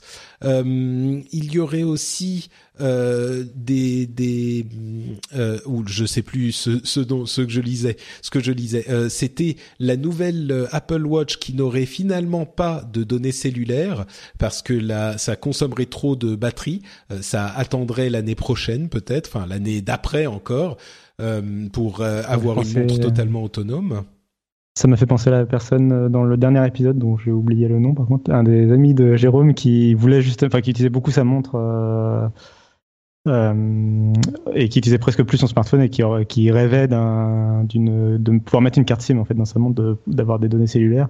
Mais effectivement, enfin, on voit très bien que la 3G, enfin la 4G, c'est ce qui consomme le plus sur un smartphone déjà et sur et déjà avec la taille d'un smartphone et la taille de la batterie d'un smartphone, on arrive à, à, peine à tenir la journée. Alors dans une montre, euh, ça va être compliqué pour le moment. Oui, ça c'est, c'est, c'est, à mon avis, c'est une bonne décision. Je pense qu'on sera tous d'accord là-dessus. Euh, quoi d'autre, quoi d'autre? Il y aurait un nouveau modèle de PlayStation euh, qui serait présenté le 7 septembre. Je t'entends ricaner. Beaucoup ton... Oui, j'aime beaucoup ta, ton conditionnel. Euh, bah, il y aurait. Il y aurait, oui, non. En fait, c'est même pas vraiment il y aurait parce que oui, tu as raison il y aura. de te moquer. il y aura, euh, en plus du modèle plus puissant, euh, une version euh, slim. Donc euh, c'est la version redesignée de la de la console existante et tout ça serait présenté le 7 septembre en le jour de la présentation d'Apple qui présenterait son iPhone 7. Donc oh. T'as raison d'utiliser le conditionnel parce que ça reste de la rumeur et il peut toujours y arriver, arriver, quelque chose qui fait que ça n'arrivera pas. Mais en fait, si, je rigolais, c'est parce qu'on a déjà eu euh, moult photos. Alors pour le modèle Slim, on a déjà eu euh, toutes les photos. On a les photos de la boîte, on a, le, on a presque le prix. Euh, voilà. Euh, on, a même des vidéos où on la voit démarrer, etc., fait par Eurogamer. Euh, et pour la PlayStation 4 Neo, enfin ça fait euh, là elle on n'a pas encore de, de, photos du produit, mais euh, ça fait un an qu'on en parle, les développeurs travaillent déjà dessus. Euh, bon, ça va être compliqué de l'annuler maintenant quoi. Ça c'est sûr. et donc euh, oui, c'est le Apple, ça serait le 6, je crois, hein, c'est ça, et, et Sony le 7, ou alors c'est les deux le 7, je sais plus. En tout cas, effectivement, c'est encore que des rumeurs. C'est, ça devrait. Ben, là, on y est presque. Hein, on est à deux semaines, à peine plus. Donc euh, cette semaine, c'est l'IFA et dans deux semaines, c'est le, c'est euh, la rentrée d'Apple et de Sony. C'est ça, exactement. Et le PlayStation VR dans la foulée aussi qui arrive. Oui, bon, ça, on n'y est pas encore. C'est le 13 octobre. Oh bah, je peux t'assurer. Je pense qu'à la, je pense qu'à la présentation de septembre, ils vont bien en parler pour le PlayStation, pour la PlayStation 4 Neo. Euh, oui. Et ses capacités graphiques en plus. Sans doute, sans doute. T'as raison. Oui, c'est vrai. Voilà. Bah, Neo et Morpheus, quoi. Ben oui, pour ceux qui ne le savaient pas, Morpheus c'est le nom de code de la PlayStation VR, du casque de réalité virtuelle, et Neo c'est la nouvelle euh, la nouvelle console plus puissante. Donc Neo et Morpheus, effectivement, les fans de Matrix reconnaîtront. Euh, tant qu'on parle de jeux vidéo, il y a Facebook qui est en train de développer en partenariat avec Unity, dont on parlait tout à l'heure, cet outil de développement 3D, euh, une, un, store en fait, un, une, boutique en ligne euh, euh, pour Windows pour des jeux. Donc c'est un concurrent de la plateforme Steam qui qui hébergerait au début en tout cas uniquement des jeux plutôt type jeux Facebook, mais qui à terme pourrait pourquoi pas héberger les jeux via de l'Oculus, hein, qui appartient à Facebook, on le sait, et peut-être des jeux tout court. Donc euh, peut-être que Facebook est en train d'aller grignoter euh, sur les plates-bandes de, de, Steam pour le gaming PC. Ça serait euh, assez impressionnant comme nouvelle direction qui, enfin, bon, là on extrapole un tout petit peu, mais Facebook est vraiment partout, quoi. Alors, euh, moi, je trouve ça très intéressant pour le côté Oculus, euh, puisque ça leur permettrait. Ils ont déjà l'Oculus Store, euh, il me semble, pour l'Oculus Rift, mais ça leur permettrait vraiment d'avoir une plateforme comme ça de distribution de jeux, effectivement. Euh, bon, alors moi, mon cœur de gamer PC, euh, il saignait un peu parce que je suis un, plutôt fan euh, de, de l'approche de Steam. Et bon, déjà quand Facebook avait racheté Oculus, tu vois, j'ai une partie de moi qui avait pleuré un petit peu. Euh, parce que c'est le méchant Facebook, tu vois, c'est le, ah bah, celui qui veut voler toutes nos données, et qui fait des Farmville et tout ça, et qui fait des free-to-play. Alors, euh, moi, voilà, joueur PC, moi j'aime bien payer mes jeux, tout ça. Bref, mais je trouve ça très intéressant et et il y a, enfin, Facebook, enfin, quand tu penses à Facebook Messenger, enfin, imagine des jeux vidéo avec Facebook Messenger en overlay, la, puissance du truc, euh, en termes de force de frappe et de, de parc d'utilisateurs et tout ça. il y, a des choses à faire, quoi, s'ils si, veulent, quoi. Euh, D'ailleurs, c'est, si je ne m'abuse, euh, Instagram vient de devenir une app téléchargée un milliard de fois sur le l'App Store, euh, enfin le, le, Play Store. C'est la quatrième app Facebook à, à, être téléchargée un milliard de fois. Enfin, avoir un milliard. milliard. Voilà, exactement.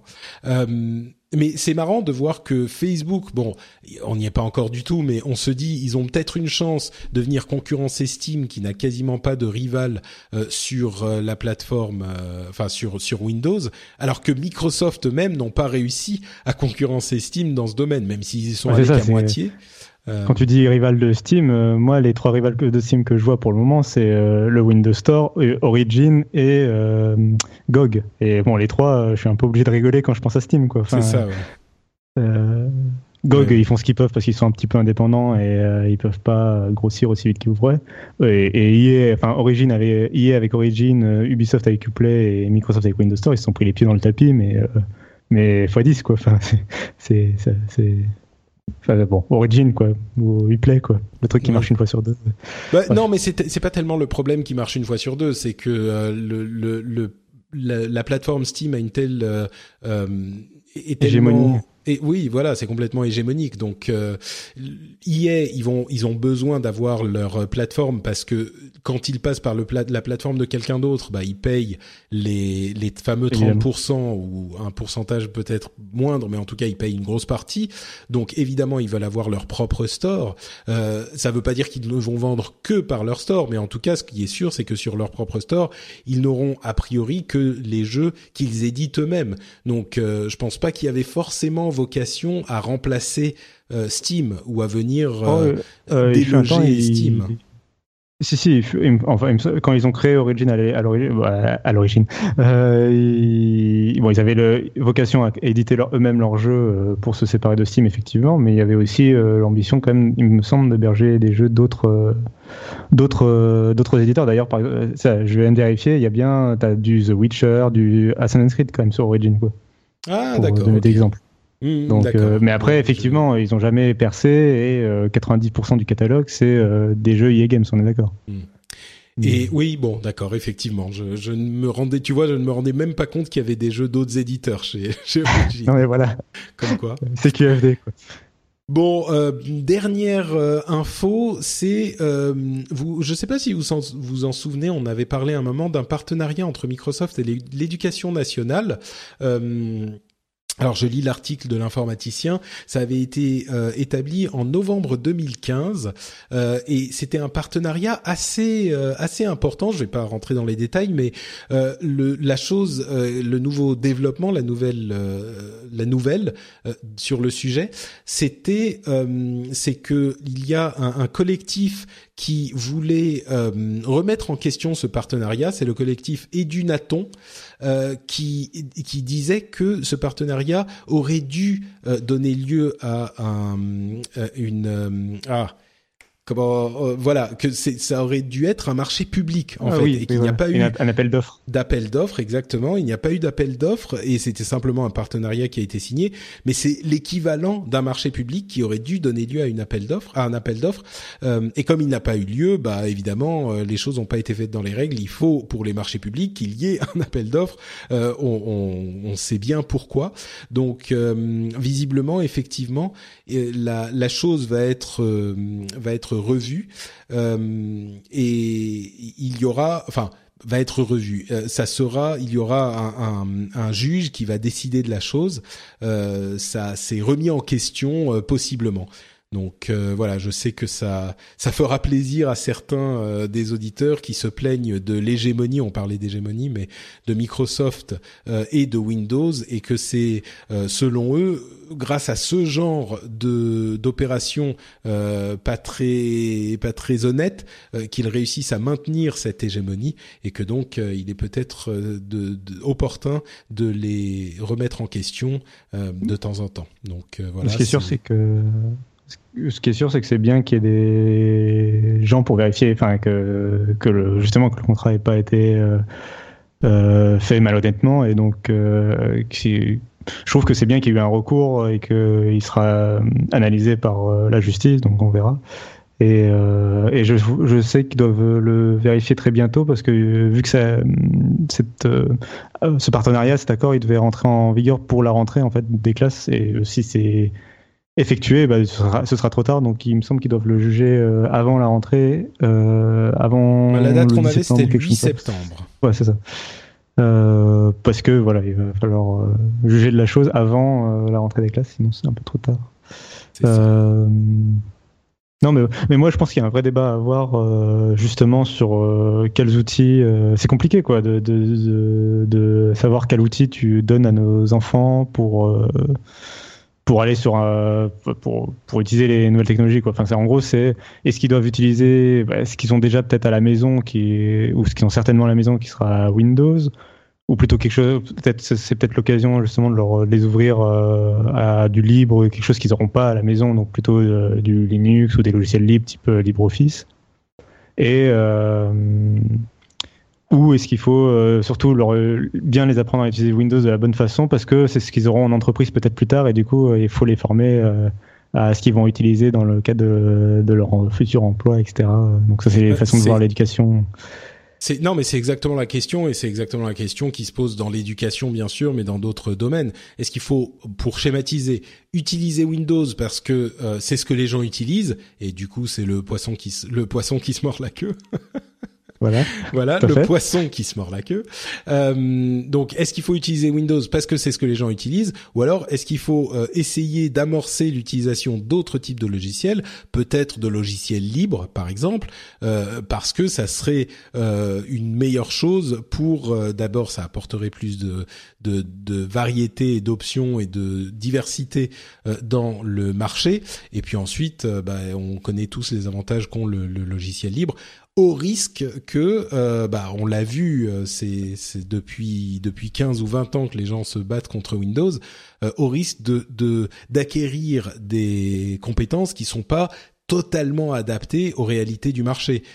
et là encore, c'est le poisson il se mord la queue parce que si on le fait jamais, bah forcément le marché ne va jamais changer. Donc euh, c'est compliqué et je pense qu'il n'y a pas de, de, bonne réponse et c'est pour ça que c'est tellement compliqué. Mais en tout cas, au moins là, euh, si jamais il y a une question de de marché public, sera tranché.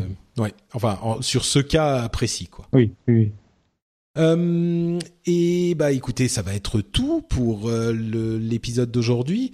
Euh, je vais évidemment proposer à Cassim de nous dire où on peut le retrouver sur Internet, et puis je vous dirai quelques mots euh, encore sur les 10 ans de podcasting et notre soirée dont je vous parlais en début d'émission. Mais avant ça, Cassim, merci d'avoir été avec nous. Où est-ce que les gens peuvent te retrouver? Je suis, moi, je suis toujours très content de participer à, l'émission. Euh, bon, après, je suis triste après coup parce que je, réalise que j'aurais pas d'épisode à écouter. c'est un problème. Euh, mais donc sinon, euh, donc on peut me retrouver euh, principalement sur Twitter euh, at notcassim, donc N O T C A 2 S I M. Et donc sur les sites où j'écris, c'est principalement Numérama et Fandroid. Et on peut montrer aussi dans le podcast Lifestyle, ou, qui va bientôt faire sa rentrée d'ailleurs. On a fait, fait une pause pour l'été, pour prendre des vacances un petit peu. Et on va faire notre rentrée euh, très bientôt. Magnifique, merci Pour ma part, c'est Note Patrick sur Twitter et vous pouvez retrouver bien sûr les émissions sur frenchspin.fr.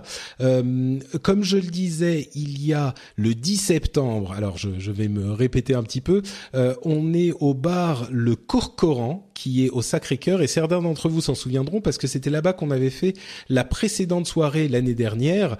Euh, c'était pour le, les un an de Patreon, donc c'était l'occasion de se retrouver pour euh, pour ça. Mais cette fois-ci, donc, ça sera plutôt dans l'après-midi euh, avec la suggestion de euh, certains auditeurs qui me disaient si on est en province, c'est plus simple si on le fait dans l'après-midi comme ça, on peut venir pour la journée. effectivement, donc ça sera à 15 h le 10 septembre au bar Le Corcoran du Sacré-Cœur. Tous les détails sont sur le site frenchspin.fr. Je le tweeterai, je le mettrai sur Facebook de temps en temps aussi, mais réservez déjà votre après-midi de 15h à 17h on va dire. Euh, il y aura plein de d'auditeurs, il y aura, j'espère, des podcasteurs qui vont venir aussi. Et puis, euh, bah, quand même, euh, comme je le disais, ça fait dix ans, dix ans que je fais du podcast. Donc ça me ferait vraiment plaisir que vous soyez là pour qu'on partage ce moment ensemble. Donc voilà, le 10 septembre à 15h à Paris. Et, et bien sûr, euh, les patriotes qui ont permis d'accompagner ce qui est aujourd'hui la dernière étape de, de cette aventure, c'est-à-dire la professionnalisation, le fait de pouvoir en vivre et, et que ça soit un vrai métier désormais, euh, podcasteur, puisque c'est le cas, hein, je suis un podcasteur professionnel. Euh, et ben c'est grâce aux patriotes, c'est grâce à ceux qui apprécient l'émission et qui contribuent financièrement à euh, son existence. Donc euh, un immense merci à eux évidemment ils ont une place toute particulière dans mon cœur.